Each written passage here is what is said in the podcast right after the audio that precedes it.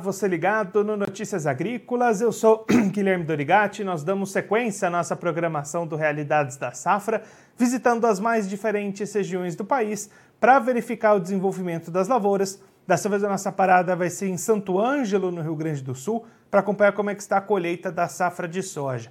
Quem vai conversar com a gente sobre esse assunto é o Laurindo Nikitz, ele que é presidente do Sindicato Rural de Santo Ângelo, já está aqui conosco por vídeo. Seja muito bem-vindo, seu Laurindo, é sempre um prazer conversar com o senhor. Bom dia, bom dia a todos, né? É um prazer é nosso poder colocarmos aqui no teu programa, a nível de todo o Brasil, a situação das lavouras que se encontra, especialmente da soja, na região das missões do estado do Rio Grande do Sul. Seu Laurindo, da última vez que a gente conversou aqui no Notícias Agrícolas, foi lá no mês de janeiro, e o senhor já destacava uma dificuldade das lavouras de soja se desenvolver aí na região e uma perspectiva grande para perdas. Agora, com a colheita iniciando aí na região, como é que estão esses resultados iniciais? Aquela perspectiva tem se confirmado? Tem ficado pior? Como é que estão os resultados até esse momento? É, a bem da verdade, de, essa, essa seca, no caso, é, ela vem de, desde setembro, né? E de, de janeiro para cá ela a, só piorou, né? A situação das lavouras ficou muito ruim. Nós hoje estamos aí com torno de 15 a 20% de soja colhido na nossa região. E a produtividade que estamos tendo nessas lavouras varia de 3 a 5, 6 sacos, né?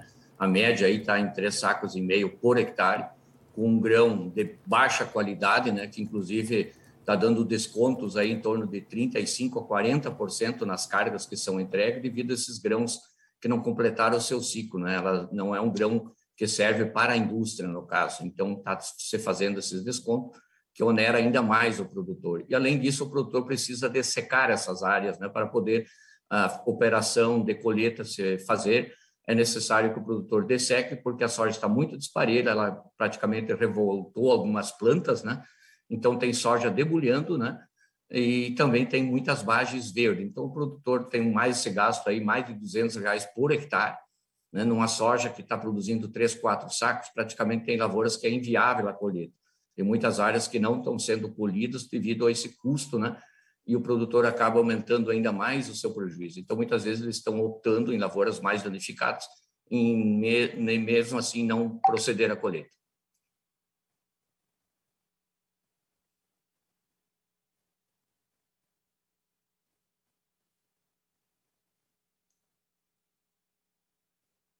Luciane? Solorindo, até quando que esses trabalhos de colheita devem se estender aí na região?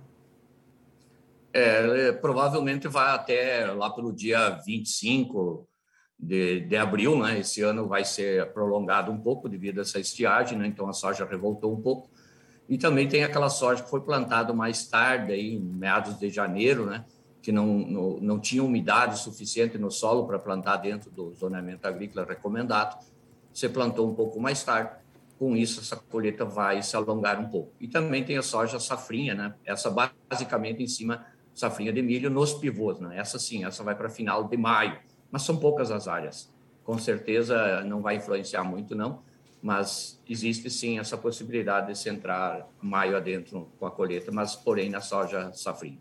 E aí, seu desse produtor que está colhendo tão pouco aí na região, ainda se deparando com essa qualidade prejudicada dos grãos, quais são as opções dele nesse momento? Existe algum caminho que ele possa fazer para tentar diminuir um pouco esse prejuízo? Ele precisa renegociar os seus contratos? Como é que está essa situação por aí?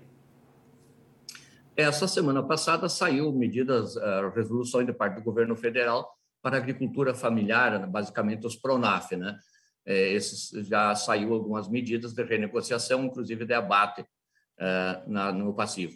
Porém, na agricultura, nos demais, no caso Pronamp, médio e uh, agricultura empresarial, ainda estamos aguardando a aprovação por parte da Câmara Federal do PLN 01, né, que inclusive já passou pela comissão mista de orçamento, já foi aprovado, mas precisa votação em plenário para essa suplementação de verbas, né, para que possa, sim, o governo, através da resolução do Banco Central, uh, colocar isso para os bancos para ser fácil essa renegociação. A questão dos investimentos, sim, já está acontecendo de se prorrogar para a última parcela. Porém, aqueles produtores que não tiveram seguro ou pro, uh, pro agro, ainda está em aberto. Isso, né, isso preocupa muito, embora o Banco do Brasil já esteja começando a operacionalizar isso, né, aquele produtor que não teve seguro o, e pegou o costeio, ou o seguro não cobre a área total, o custo total, sim, está sendo prorrogado através do Banco Brasil até cinco anos. Mas as demais instituições financeiras ainda não abriram essa renegociação. Isso preocupa, sim. Então, precisamos sim pressionar o governo federal que dite uma medida que venha realmente a amparar o produtor rural, porque foi uma, uma safra que nunca nós tivemos um tão baixo índice de produtividade aqui na nossa região, e isso afetou muito a nossa receita, né? a receita dos produtores rurais deixaram de faturar e eles estão com um passivo bastante elevado nesse momento. Isso claro que a gente sabe né, que o grande causador dessas perdas tão grandes foi, foram as condições climáticas, a falta de chuva, isso foge ao controle do produtor. Mas existe alguma coisa que o produtor possa fazer daqui para frente, para as próximas safras, para tentar pelo menos mitigar essa ação do clima? Existe alguma ação de manejo, alguma preparação que ele possa fazer para mitigar daqui para frente? Com certeza, né? Nós aqui no estado, nós somos acostumados com veranicos, né? de 15, 20 dias, né? isso é normal, uh, estiagem de até 30, 40 dias, mas uma seca como se deu aí de quatro meses, cinco meses, é, é muito difícil né? o produtor conseguir segurar a produtividade. Uh, sim, o produtor vem trabalhando muito forte nesse sistema aí de melhoramento do seu solo, investindo forte nisso, mas a principal opção que o produtor tem, sim, é o seguro. Ele precisa segurar a sua área, a sua produção, né? para que tenha ao menos uma garantia que ao menos se não dá lucro, ao menos não vai ter prejuízo. Isso é muito importante. O sistema de irrigação também é importante, mas aqui na nossa região nós temos deficiências de rios e, e situação e também temos um problema para podermos fazer barramento, barragem, né, para segurar a água na superfície, que é um entendimento do Ministério Público que não se pode produzir, uh, fazer barragens, né, em cima de APPs. E isso fica muito difícil, nós não temos como fazer, segurar a água numa coxilha. Nós temos que segurar a água onde ela está, onde ela fica, que é nas baixadas, né?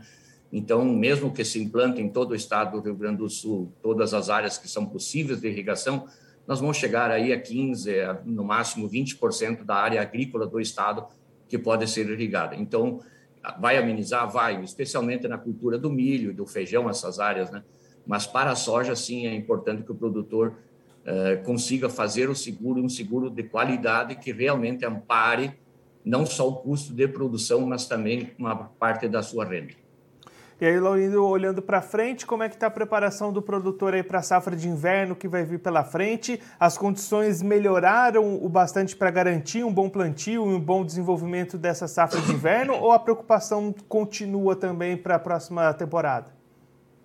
Não, a situação climática está voltando dentro da normalidade. Até nos últimos dias nós tivemos chuvas bem intensas, bem expressivas, né?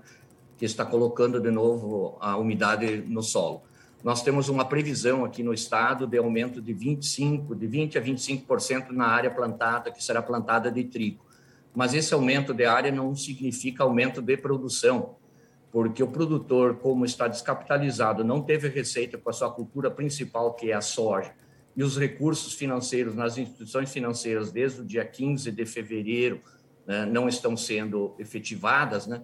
o produtor não, não tem recursos suficientes para fazer uma lavoura de qualidade, com uma boa tecnologia, né?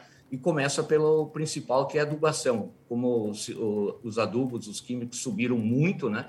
O produtor também vai se retrair, ele não vai fazer, com certeza, uma lavoura bem tecnificada, então isso pode lá na frente acabar não tendo uma produção tão elevada como se espera de, eh, na mesmo percentual eh, da área que vai ser implementada.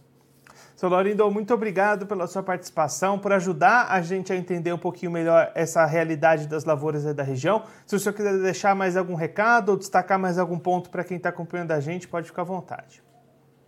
Nós que agradecemos, né? E sempre que achar necessário a nossa intervenção, estamos dispostos sim a colaborar para divulgar as notícias né, do agro da nossa região, especialmente aqui da região das Missões, eh, interior do Rio Grande do Sul, né?